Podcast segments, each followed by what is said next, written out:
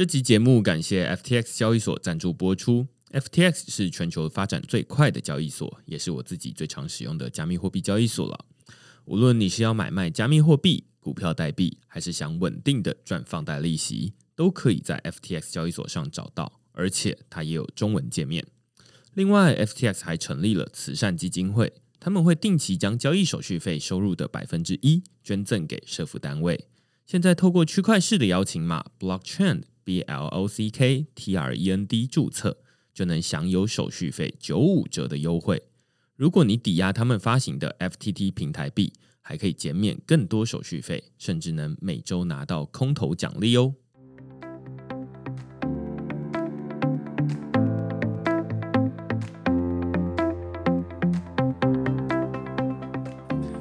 Hello，大家好，欢迎大家来到区块市的 Podcast，我是区块市的作者许明恩。那简单介绍一下区块市哦，区块市一个礼拜会出刊三封的 email 给付费的会员，那其中一封就是你现在听到的区块市 podcast，那另外两封我们讨论什么呢？最近我们讨论这个二零二二年的展望啊，标题是建构数位平行世界。那这篇文章其实呃，主要是借用最近新年一开头的时事，就是关于香港的这个立场新闻跟众新闻纷纷关闭的事件来讨论，就是说，哎，其实现在有蛮多人，他们把注意力跟这个生活的很大一部分的重心，慢慢的从物理世界转向数位世界。那在这个数位世界上面，会有非常多就是去中心化的基础建设。那在这边其实可以有很多，例如说啊，这个去中心化的支付，然后甚至我在里面举例，就是说，哎，其实可以在元宇宙里面卖报纸，那甚至还可以开报社。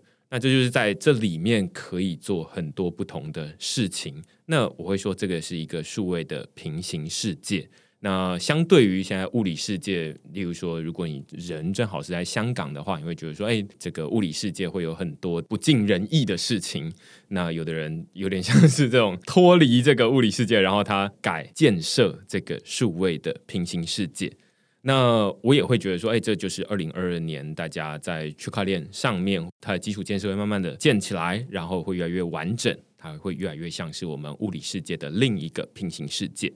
那另外一篇文章，我们讨论的是 BitDAO 去中心化的投资基金。那这篇文章呢，它其实是以一个非常有趣而且让人瞠目结舌的案例开头啦。就是相信大家都知道，说诶，在大学里面现在有越来越多的区块链研究社。那在美国有八所大学的区块链研究社，他们就联合起来向被到这一个去中心化投资基金去申请经费，就是有点像申请社费这样。那你猜他们申请到多少钱？他们总共申请到九点五亿台币 等值的社费哦。那这些社费当然不是直接就是给这八个大学的区块链研究社，还有一些钱是用来赞助一些研究，然后甚至是未来办活动使用。但是。总共三年，他们拿到的经费就是九点五亿台币等值的，可能是加密货币或者是什么东西，我不太清楚。大家就会很好奇说：“哎，那 BitDAO 到底是什么东西？为什么他们那么多钱？然后他们在做什么事情？为什么他们会捐助九点五亿台币给这些学生的社团？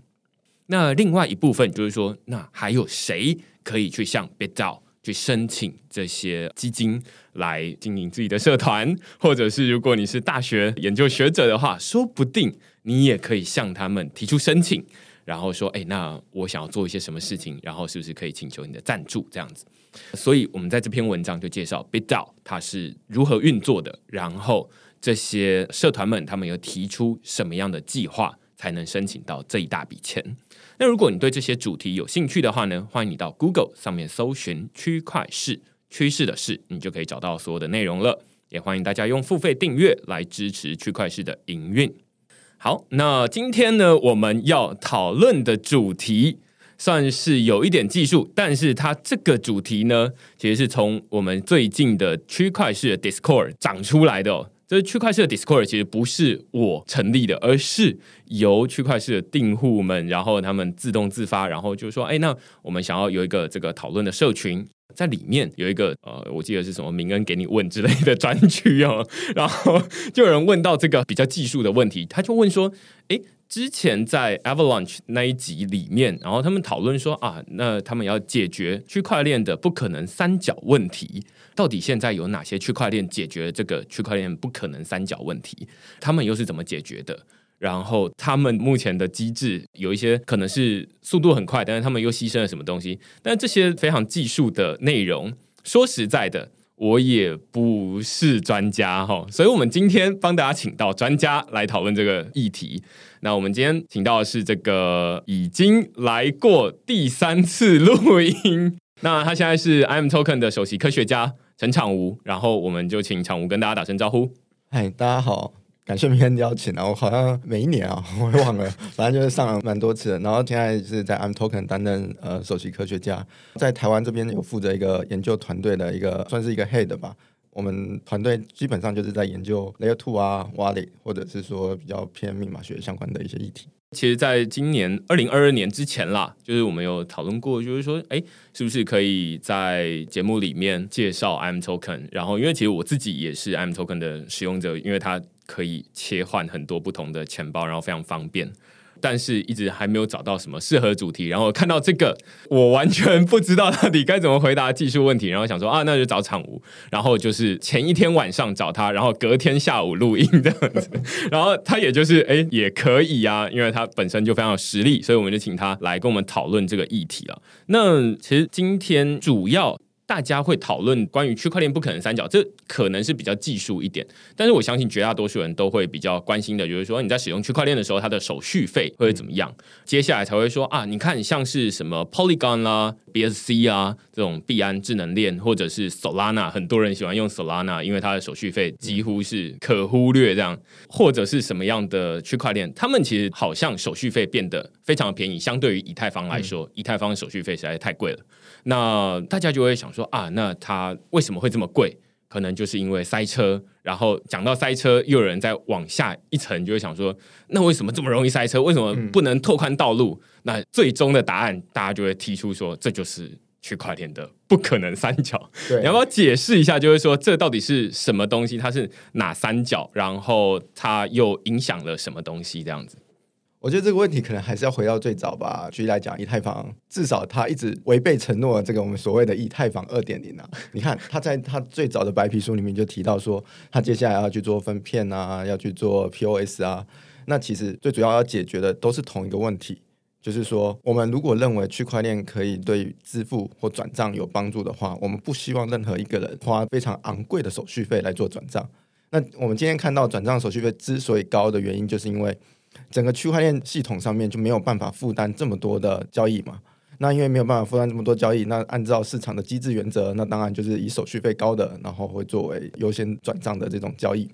那这个问题也就回到，那为什么以太坊一开始想要去解决这个问题？那刚刚明恩其实有提到所谓的不可能的三角，也就是说去中心化、安全跟效率其实很难兼得。我们先讲去中心化这件事情啊。就是说，我们都知道以太坊的安全性。我们先以 POW 来说明好了。它基于说，我们有一个工作量证明。这个工作量证明，其实某种程度上面来讲，它希望打包的这个人，就是我们所谓的矿工，他是一个机遇式的分布，然后会去打包这个交易，因为这才能帮助我们去解决所谓的 censorship，就是说不会说有人因为我可以审查这个交易，我只打包我喜欢的交易。那这也就是所谓的去中心化的一个部分。那另外一个部分呢，就是说，那这个共识是来由大家一起来共识的，那这是一个去中心化的共识的累积的过程。那所以我们需要设计一个去中心化又安全。但是这件事情回到区块链本身，就是说，我们都知道，其实在任何的一个区块里面的一笔交易，它是由所有的节点一起去验证的这件事情。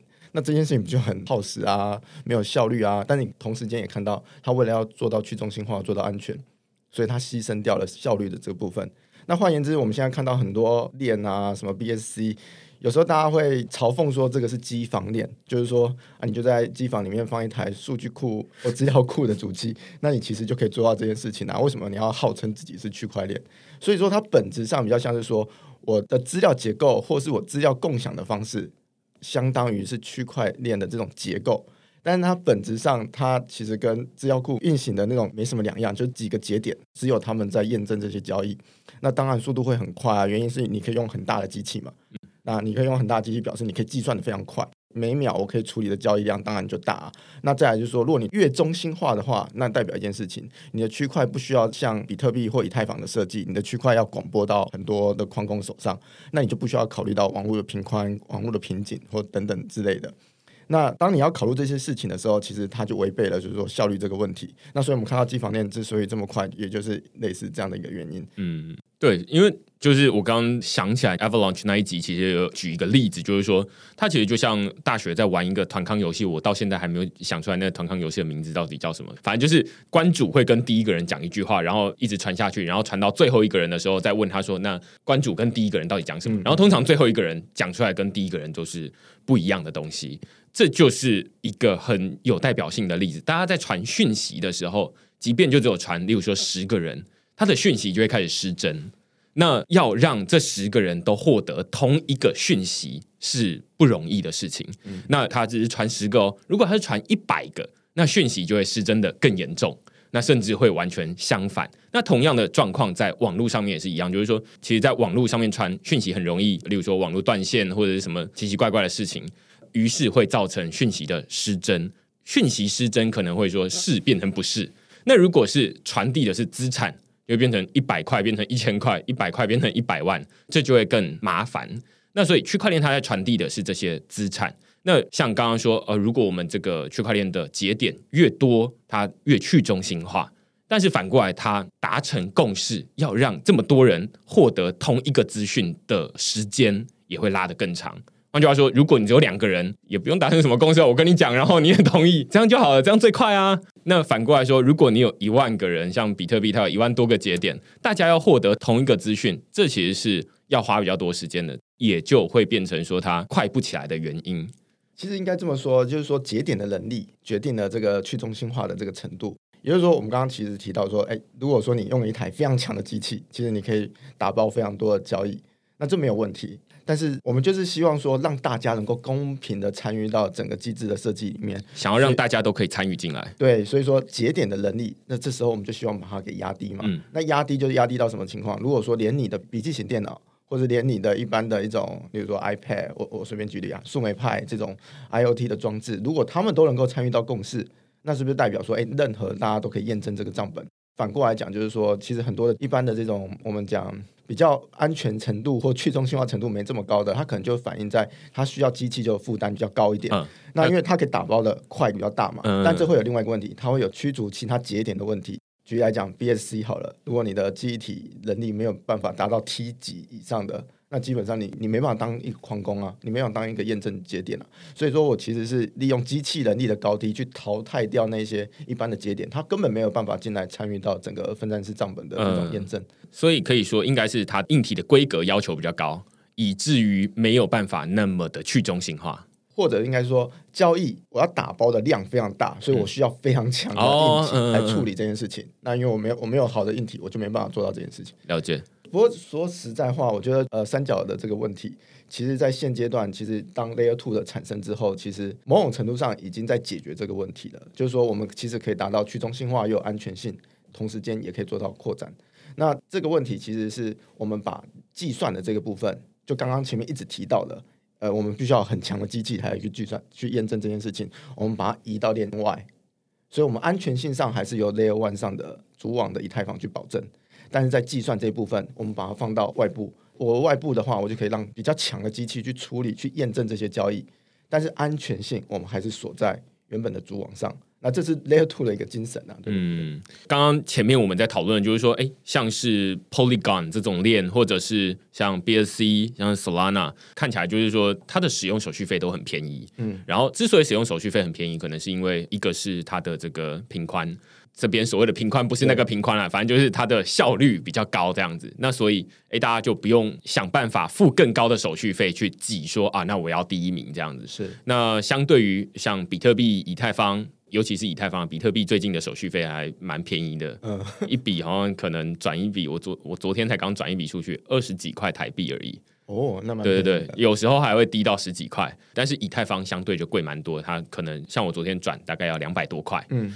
它等于是比特币的十倍，但是比特币虽然便宜，但它也没有真的那么便宜，是，就是像是 Solana 或者是 Polygon。他们其实几乎都是零点多台币，就是几乎是可以忽略的，所以他们很快。的其中一个蛮重要的原因，大家可能会想说啊，那可能是这个机房链。当然，每一个人会有不同的技术去解决这个东西啊。然后我自己其实也不太确定，就是说像上一次 Avalanche 他们会说哦，我们是用亚稳态的机制，就是同一笔交易，例如说啊，那要这个十个人验证完，它才算是 confirm。那我们现在就是可能八个就好了，这样比较快，但是也稍微比较没有那么安全，但是。反正也不用那么安全。如果你的金额没有那么大的话，就也还 OK。所以他们透过这种，我自己会说有点像是那个切西瓜哈，就是小切一点。就是如果没有很重要的交易的话，你确实切西瓜是蛮有效益的。那透过很多不同的方式来解决这个问题。但是像以太坊现在看起来就是说，大家都还在想说，那到底要怎么解决这个问题？嗯，于是会提出 Layer Two。因为你刚刚有稍微解释一下，就是说啊，直接把一些交计算比较复杂的东西移到链外。嗯，那我自己之前也会在文章里面去说啊，你可以把它想象成它就是一个替代道路啦。反正就是这个主要的安全性由这个以太坊的区块链为基础。但是有一些交易，它就可以跑在这个 Layer Two 上面。它虽然不在以太坊主网上面，但是它还是安全的。是听起来好像还是有点抽象，我不知道你能不能就把它说的，就是比较呃，让大家可以理解一点这样。我们先定义一下 Layer Two 好了，就是说，其实像 Polygon、BSC，我们一般把它定义为侧链，因为我们在定义 Layer Two 的时候，指的是资产的安全性是锁定在以太坊这个主网上的。其实它的安全性是相当于以太坊。那你看，我们刚刚谈 BSC，谈 Polygon，其实它的安全性是建构在它自己的共识的机制上，所以我们会说这些链它其实是侧链，或者是它其他的公链，还是另外一条链。对，我们不会说它是 Layer Two 的解决方案，这是我们第一个澄清的。那那那 Layer Two 到底是什么？我会说它是一种，它找到一个方式去做资料压缩，然后另外一点，它解决另外一个问题，就是说，那在资料的验证跟可用性上，它怎么去保证这件事情？那举例来讲啊，就是说。我们刚刚前面其实已经提到了，在以太坊上的交易都是需要经过验证者去验证这笔交易。那举例来讲，你今天所谓的 Layer Two，其实是你其实是把你的资产锁进到一个智能合约里面。也就是说，假设我有一百块，我把我的一百块锁到以太坊上主网上的智能合约之后呢，它会在二层另外一个，你可以把它想成是另外一条车链也没关系，就另外一个呃系统上，它会帮你去注。相当于一百块的这个 token，那你的这个一百块 token 其实就有点像是我们在 Line 里面，我从我的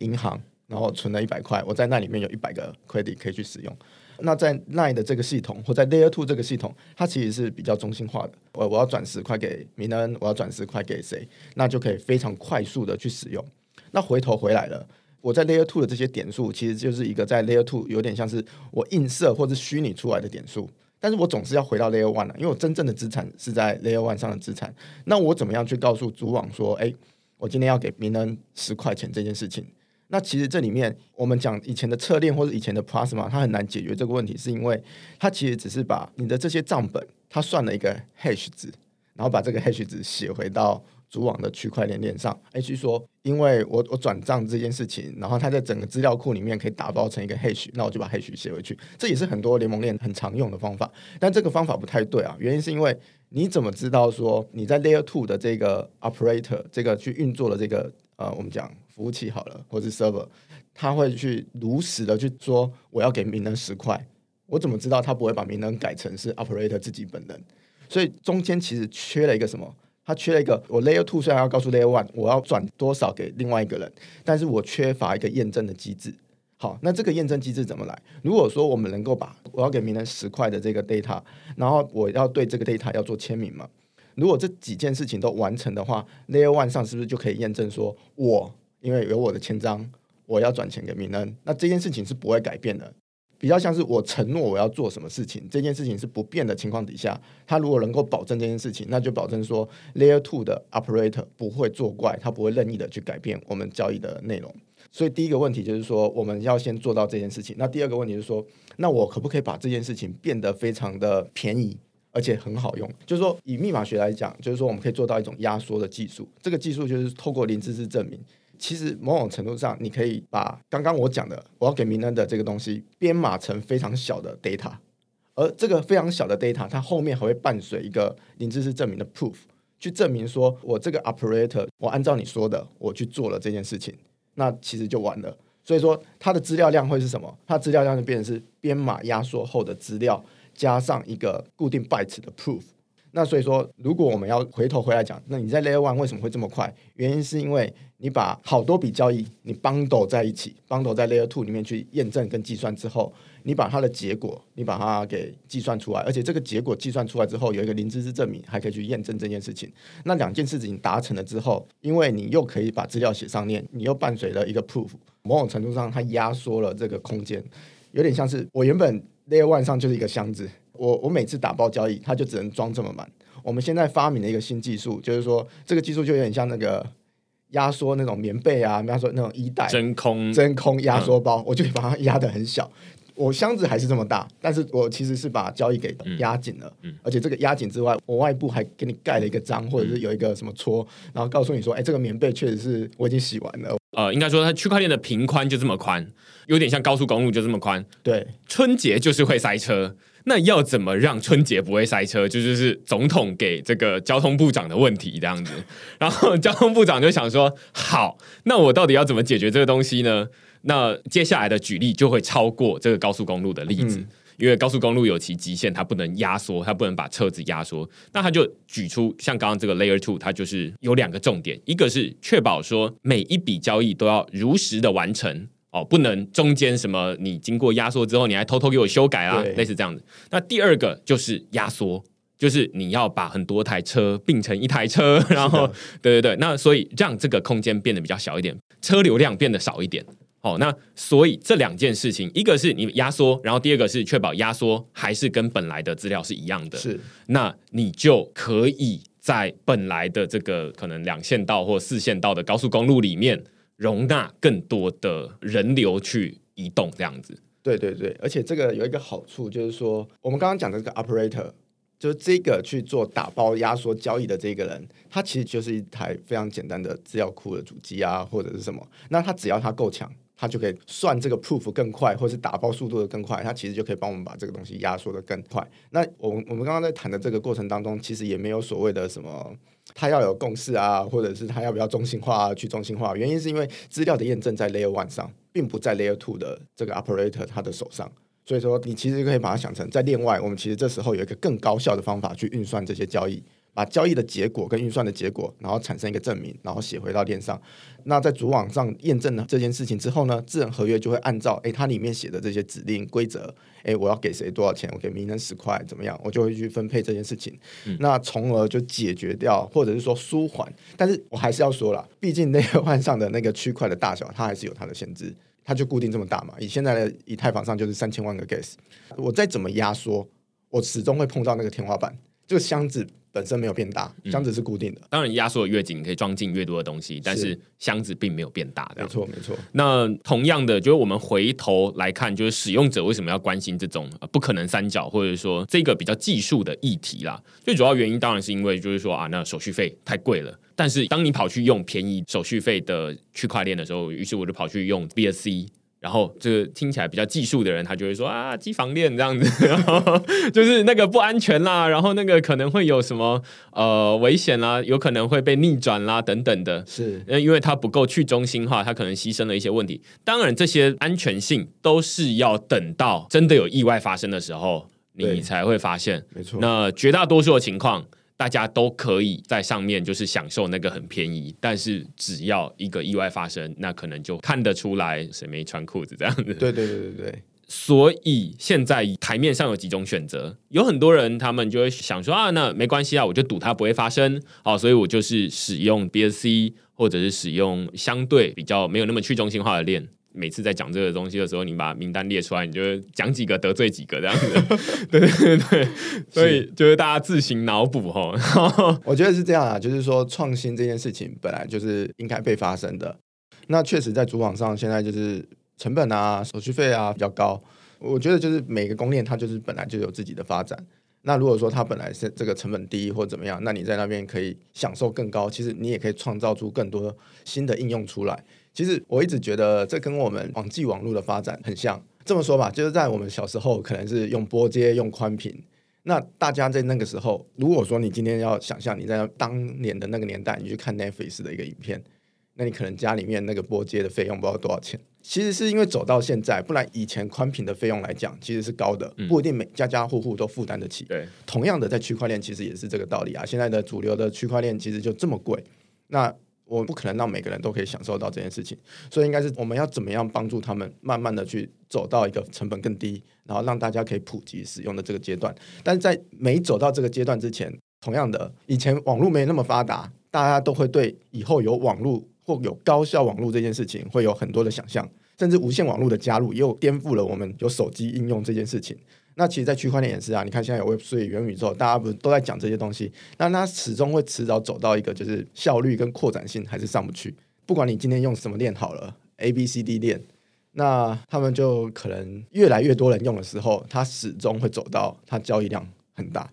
那它的费用也会上去。所以它始终还是要走到一个，那你有没有办法能够继续的？把你的这个东西再扩展，因为你不可能说拼命的加硬体。我当然可以说我的硬体现在就是好几 T 的硬碟，然后 CPU 多强，记忆体插多少条，可是你不可能无限插上去啊，因为这个问题不是你加硬体可以解决的。那你始终要走到一个技术的方案，它是真正可以化解掉这件事情的。所以 Layer Two 才会在这个时候那么重要。就就是说，Vitalik 为什么一直在强调说，以太坊二点零跟整个 Rollup 是一个息息相关的。我们刚刚前面提到那个箱子，那个箱子现在就这么大。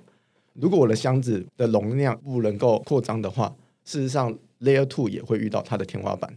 但是以太坊二点零为什么可以解决这个问题？虽然以太坊二点零我自己觉得可能不会在这么快的近几年内就是被实施或发展，但是因为以太坊即将面临到要 merge，或者是它要开始推出它的分片出来的时候，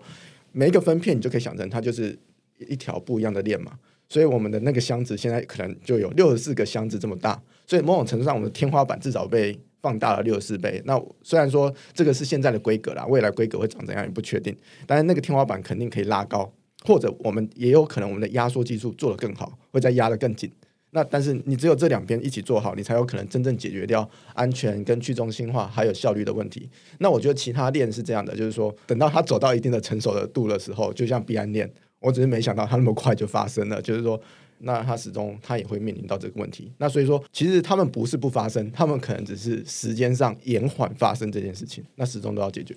因为这一集的内容比较技术一点，然后我就在这边帮大家从头到尾稍微简单整理一下。就是说，从一开始大家在讨论说啊，那这个手续费为什么那么那么贵？就是因为它的区块链上面的频宽没有那么高，那你就会说啊，那为什么不加频宽？刚刚场无就前面就说可以啊，加频宽就加硬体嘛。那所以硬体就是越升越高之后，那它就会慢慢的反过来就是排斥一些人加进来，就是没有那么多人能够负担那么昂贵的硬体。对，矿工就越来越单一化嘛，对集中化，它就相对的比较中心化，因为能够负担那么昂贵的硬体的矿工没有那么多。这就是去中心化跟效率，大概就是这样子。嗯，那刚刚在讨论，就是说，呃，无论是这个 Layer Two 啦等等的，就是说，那如果我们在不要动硬体，然后一样可以让这么多矿工都可以加进来的前提之下，而且还没有扩展，当然未来最好是高速公路可以拓宽的多一点，或者是刚刚说的这个箱子大一点，或者是更多的箱子，那当然是最好。但是在这些东西都还没有完成之前，或者说说这个施工黑暗期的时候，该怎么办呢？那就要反过来，就是说怎么把这些进去的交易或者是资料压缩。所以就是一个是就开源节流的概念啦，就是这个箱子要么做大一点，资料压小一点，最好是两个都做。区块链它的处理速度它就会变得非常的快，这样子。那前提都是先不要动那个硬体的规格。因为你动硬体的规格在往上提升，确实啊，它可以马上增加这区块链的处理效率。但是有的人会就是说，哎，这其实就是一种牺牲安全性。因为你怎么知道，当这个区块链它都是只有不一定到两三个人、二三十个人能够负担得起的时候，它相对之下就比较不安全。万一这二三十个人同时发生什么事情，跟相对之下一两万个人。他们要同时发生一件灾难，那几率就会小很多。这大概是我们刚刚在讨论的议题啦。那另外一部分就是说，好，那其他的链为什么他们可以运作的这么有效率？刚场吴给的答案是说，诶，他们是现在看起来是比较有效率，但也有可能有两个隐忧啦。他们之所以这么有效率，第一个很简单的答案是啊，因为他们还没有人用啊，所以当然他们可以就是运作的很快。那以太坊之前说实在的，二零二零年或二零一九年没有人用的时候，以太坊其实也很便宜啦，对啊，而且涨过去就很快。那等到有人用的时候，其实像刚刚举的币安智能链啊。币安智能链它就是哎，很快的吸引到很多人用，那代表它也真的是打中用户的需求。嗯，我刚刚听起来好像一直在说啊，币安智能链比较中心化，或者是机房链。我自己也放蛮多钱在 这个币安智能链上面，所以其实口嫌体正直哦，或者是说我其实也是赌它可能暂时还不会发生什么事吧，这样子。所以要道德至上当然是很容易，但是其实我自己也是会觉得说啊，那以太坊实在是太贵了，所以会放一些钱在其他的链上。那另外一部分就是说，刚常吴说啊，如果它有这么多人在使用的时候，它可能只是延缓它发生的时间而已，而不是说它永远不会发生。那最终大家都要回头来面对一个简单的问题，就是说，那赛车怎么办？其实他们就相当于把路拓宽嘛。路拓宽一定会解决掉交通堵塞的问题嘛？但是当车子又越来越多，哎，或许有人就觉得，哎，路宽了，那我就买更多车啊。当然还可以再选择再拓宽，再拓宽就是再更中心化一点。我觉得刚刚说用网络来比喻，我觉得蛮有趣的，因为其实即便我们现在都觉得网络算蛮快的了，但是反过来还有另外一种需求，就是说啊，那。期待未来五 G 更普及化，然后可能几年前微软不就提出那什么 Hololens，就是哦可以全息投影，然后就是看起来好像真实的人在你前面，但是四 G 没有办法那么快，于是这个东西虽然讲了好一阵子，但是它还是没有办法到我们的日常生活里面来。那我们就会想说啊，那未来如果它的网络可以提升到五 G，然后或者是六 G，那它就可以怎么样怎么样怎么样？那其实跟刚刚你说的一样，就是说，呃，现在我们其实有很多的想象啊，元宇宙有很多的 GameFi 是在里面，然后就是大家未来都可以在里面 Play to Earn。但现在遇到的一个问题就是说，它连日常生活中的这些转账交易都还没有办法处理。那就有点像是以前这种拨接呃网络，你就是小时候在打游戏的时候，家里就不能打电话，对，然后要等到诶它有一定的堪用程度了，它才可以处理一些基础的交易，然后会慢慢的越来越好用。是，所以我们可以看到，其实 我们大家一直在觉得说，哎，区块链这个新技术，这个新兴的题材，哎，它很棒，然后它好像可以创造出一些新的应用出来。那我们过去最多年听到的话，就是。那我怎么没有看到一个很实际的应用，或者是说怎么到现在还是这么难用？确实，我觉得最近很好的一部分就是说 NFT 啊、GameFi 或是 DeFi，让大家看到说，哎，原来区块链上可以这么做一件事情。但是我们确实也看到，用 NFT 来举例好，因为我记得你的区块链好像也有发 NFT，后来是发在 Polygon 嘛，对吧？对。所以其实这是一一样的问题嘛，就是说我们总是在思考说未来有没有什么好玩的东西可以做，但是你做一做，一发现，哎。这边卡住了，频宽不够，或者是说什么技术发展受限，那你当然就会选择另外一个星球或那个栖息地。那这个时候，当那边在发生，它其实也在会去遇到一样的问题。所以说，其实我们 scalability 问题一直都是区块里面。最值得大家去探讨或追求，但是并不是说做这件事情你就比较高尚，而是我们认为说整个应用真正到普及，你一定要先解决掉这个问题，你才有办法真正去谈这些应用。否则的话，你看现在 MFT，大家只有在主网上有那个市集可以去比较好的买卖，我不是说 Polygon 没有，但是你会发现其实买卖还是更多的发生在主网上。虽然它的铸币啊，什么其他的行为可能就会发生在 Polygon 上，可是你总是最后希望说，哎，他们能不能够在同一个地方有同一个市场？因为这边有最大的流动性，而且这边有其他的 DeFi，我可以跟它串联做更多的应用。但是现在我们却要被迫，就是说，NFT 去发行在其他的链。那除非说其他的流动性也都搬到另外一条链，否则的话，这边它的发展或者它的生态就不会到那么健全。呃，我要帮那个会员问很直球的问题，他就是说，那所以现在到底有哪一些链，他们真正的解决了这个区块链不可能三角问题？因为现在看起来，除了比特币有在做闪电网络，然后以太坊有在做 Layer Two，闪电网络也是 Layer Two 吗？对。那所以除了这两个之外，绝大多数像呃，我们随便举例，就是 Polygon、BSC、Avalanche、Solana 他们其实都是 Layer One。对，可以这么讲，他们就是一条侧链，就是有自己公司去保障安全的另外一条链。嗯，对。那哪些链，就你所知是有解决这样子的一个区块链不可能三角问题？我知道这很难，我都怀疑这个问题到底有没有人能够回答，因为这看起来要去理解每一个链他们到底是怎么做的。我我其实我说真的，我很难回答这个问题，是因为我没有看过大部分的城市嘛，所以我没有办法这样直接回答。但是有几个比较简单的区别的办法，应该可能就是说，很多链现在都谈它是 EVM 相容，那所以说它其实某种程度上就是从以太坊的节点改过去的。那以太坊的节点它有它处理的天花板。所以我们自己都看到，哎，我们的节点都有这个天花板的，你拿去改，你一定会遇到这个天花板。所以我大概可以猜出，哦，这条链大概运行到某一个机机制的时候，它就会遇到那个天花板。这是一个比较简单的一个区别办法。然后另外一个办法就可能就是说，那真的去看它的公司演算法，它怎么设计的。那我觉得以目前来讲，还是很难去讲说谁的公司演算法设计的更好，因为这个就是一个安全性的问题嘛。就是说，你到底要付出多少成本去保障你这个安全性？那为什么以太坊上未来要去设计 POS 或什么？就是因为你上面承载的资产越高，你就希望攻击者要付出更高的成本，他才能够去打下你这个珠宝，瘫痪掉你上面的所有资产。那所以说，它其实一直以来都是一个比较困难的问题，所以我觉得不好回答。我同意哦，就是说，在还没有发生危机、发生问题之前。你现在所有做出来的安全的成本，你都可以说这些其实都可以不要，就有点像你买保险嘛，就是在你还没有出事之前，你都可以说那保险费我白交的。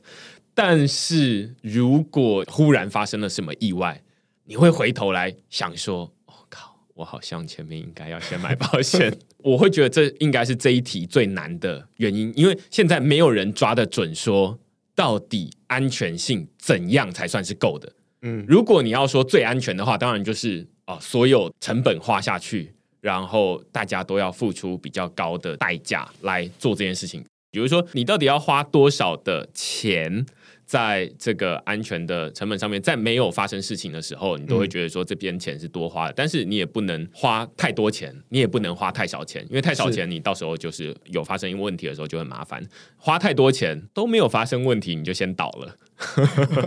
对，那所以这两个是到底要怎么取舍，这是目前比较困难的议题。所以也回到就是刚刚每一个区块链的团队，他们可能也都会心中有一把尺，就想说哦，那应该这样子没问题吧？但是谁知道呢？所以回头回来，我讲我们公司的精神就好，就是说以我们做钱包的这种钱包开发商为例啊，一个钱包开发商他一定想要更多的 user。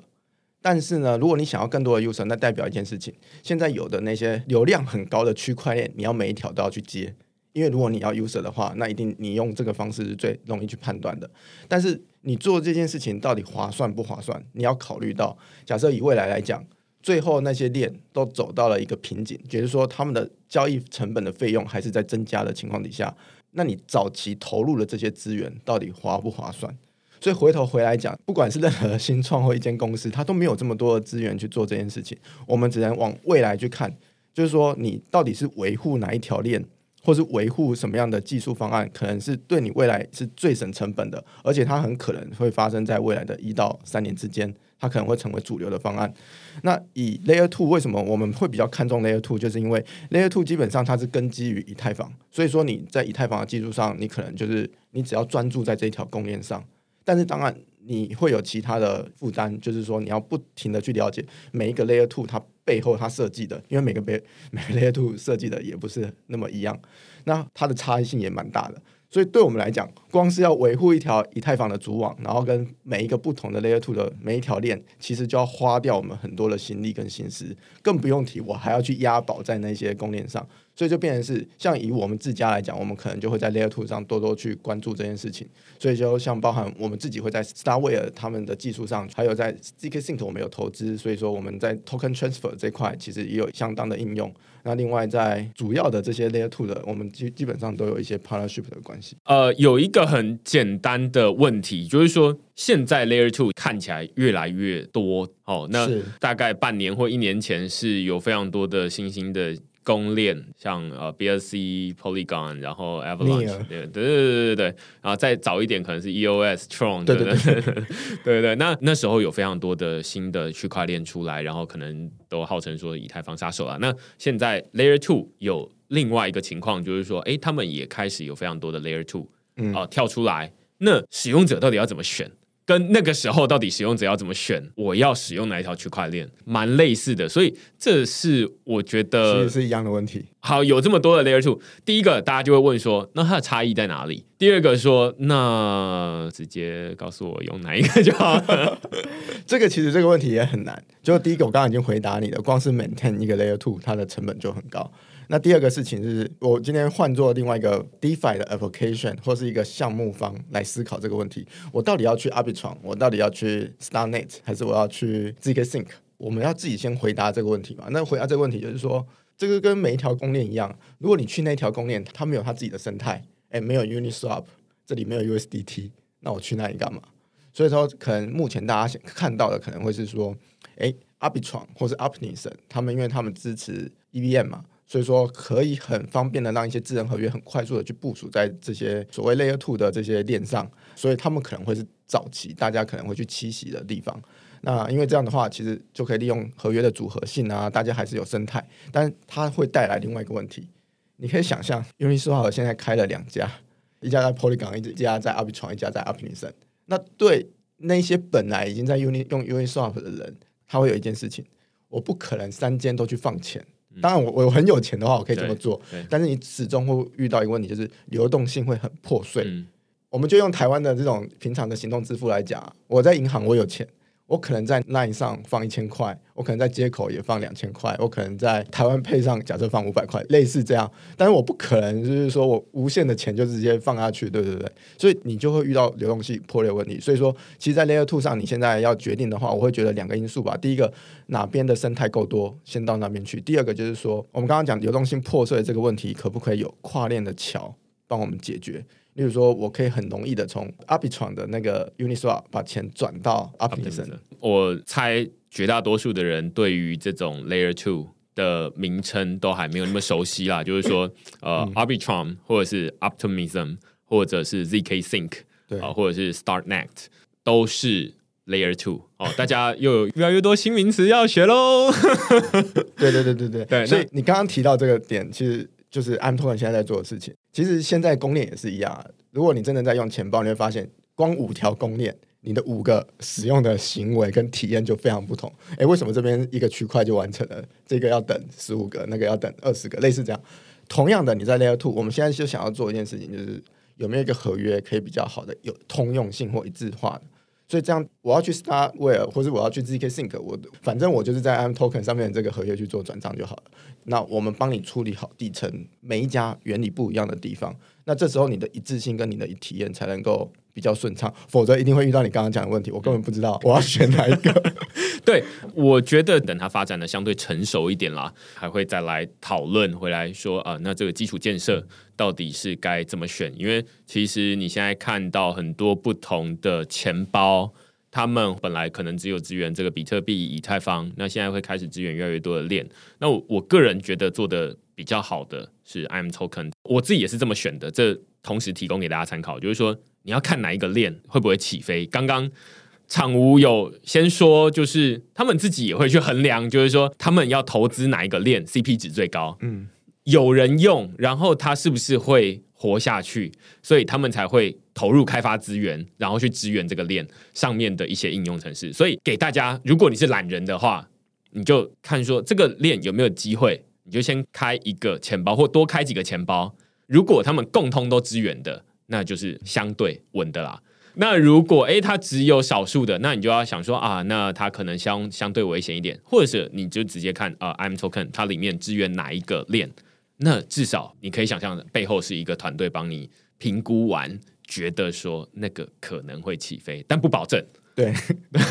所以你可以当成这个参考，就想说啊，那未来可能会这样。但是反过来说，因为我们之前讨论过很多集钱包啦，然后就是说钱包它就是大家进入区块链世界的一个入口。那所以你可以想象，做钱包的人其实有点辛苦啦，就是辛苦的地方在于说，它前面是很多技术的选择。然后它的另外一边是很多的用户，没错。然后这些用户有的是新的，有的是旧的。那像之前我们找 Blockto 的李璇，他就说我们挑那种很新的，你那个很进阶的，你不是我们的使用者。对，那也有那种比较进阶的钱包，所以他们就卡在中间，就会想说：好，我每天看到这么多新技术，但是我后面有这些人，那我到底要怎么样才是一个好的桥梁？我到底要提供最多的选择？哦，有很多钱包是提供最多的选择，最有名的可能是 Math Wallet，他们那里面反正世界上有几种链，他们就支援几种链啊。是，那也有那种哎，资源几乎没有几种，像 Coinbase Wallet 就资源很少，所以它连钱包这里都是一个光谱，就是，所以我们认为 Layer Two 钱包是一个战场。原因是你思考一件事情，我们说现在有百分之三的人拥有数位资产或加密货币，我说看地址啊，这种世界人口的统计换算出来三 percent。如果我们希望未来接下来的五年增长到二十 percent，那就是说从三那十七 percent 的人口，你觉得会是谁？应该是你身边的朋友，或是你身边的其他人。那接下来我们问一个问题：我们现在管理钱包的这种方法，还适不适合现在使用？就是说什么助记词啊这种的，那另外一点，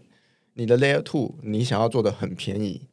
那势必代表说接下来的应用会发生在我们日常生活当中。那发生在我们日常生活当中的时候，它的私钥的管理跟它的安全性等等的，它必须要重新再去思考说下一代的钱包怎么去设计，否则你没办法去符合或去贴近到接下来 Layer Two 进来的人，因为他已经是一一般的小白了，他不会是我们。我真的是觉得，虽然钱包这个东西我们录很多集，有最一开始可能有找过 Anderson，然后这个李璇自己也来过两三次这样子，然后就是每一次你都会发现说，他们处理的用户都是不同的人，就是不同世代的人。这个世代是区块链的世代，但是他们年纪可能都相仿，对，只是他们接触到区块链的时间正好不太一样。但是这个世代可能就是差个半年而已哦，半年一个世代，大家慢慢熟悉哦。对，但是大家新进来又有新的行为，所以如果你现在是诶有助记词的，然后有这种比较传统的开钱包的方法，诶。恭喜你，你可能是手上有古董了，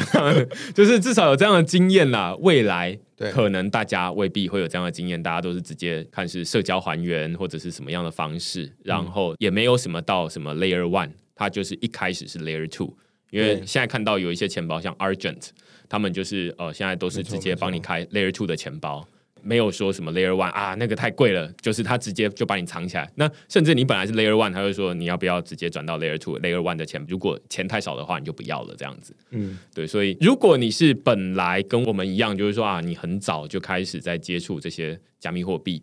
你可能会有一些。冲击就是一直新的，一直新的。但是你如果接触这么久，我相信你应该习惯了啦。但是如果你是刚好进来的人呢，那你就是觉得说啊，恭喜你，你前面的东西其实你没有错过什么东西啦。就是未来会有新的东西，你也未必要学过去的东西，你有可能就直接从现在就直接开始，因为工具会越来越好用。然后你也不需要那么的累，就是说啊，那好像前面的东西我错过什么？没有，没有，没有，没有。就像刚才我说，假设现在只有三趴的人，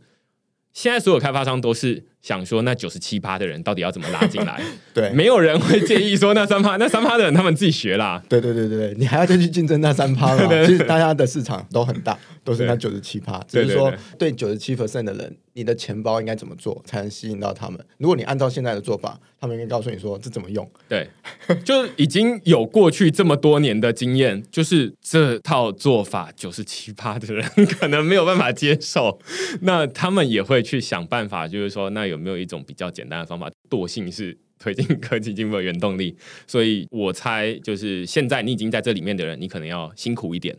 那如果你才刚开始进来的人，哎，你没有错过什么东西，你现在使用的都会是最近就是如果你说这个区块链从比特币开始到现在十几年的时间，是这十几年里面以来最好用的。而且是最进步的科技，这样跟苹果说废话一样，就是说每一次推出来的新手机都是我们最厉害的手机，难道会比去年还要更烂？所以大概是这样了。那之后可以再找厂屋再来讨论其他关于 Layer Two 的议题啊。我觉得就如同明恩刚刚讲的，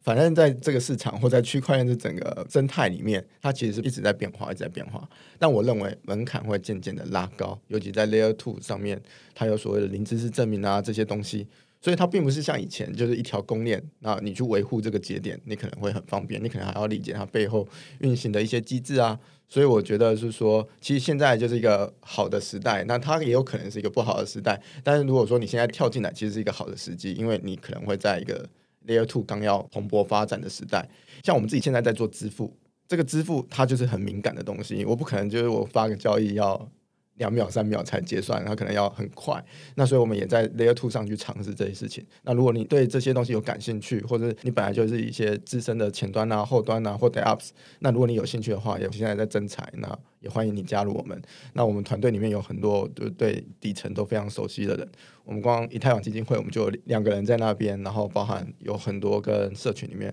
就很好的 partnership 的关系，欢迎大家加入我们。对，好，那今天非常感谢厂屋来跟我们讨论这个从一开始这种啊区块链的不可能三角问题，到后面的 Layer Two，然后跟诶为什么你现在适合开始进来，然后你前面错过的没关系，那个。无所谓的，就是那个都是前人的痛苦，跟你没什么关系，这样子。对，现在有现在的痛苦。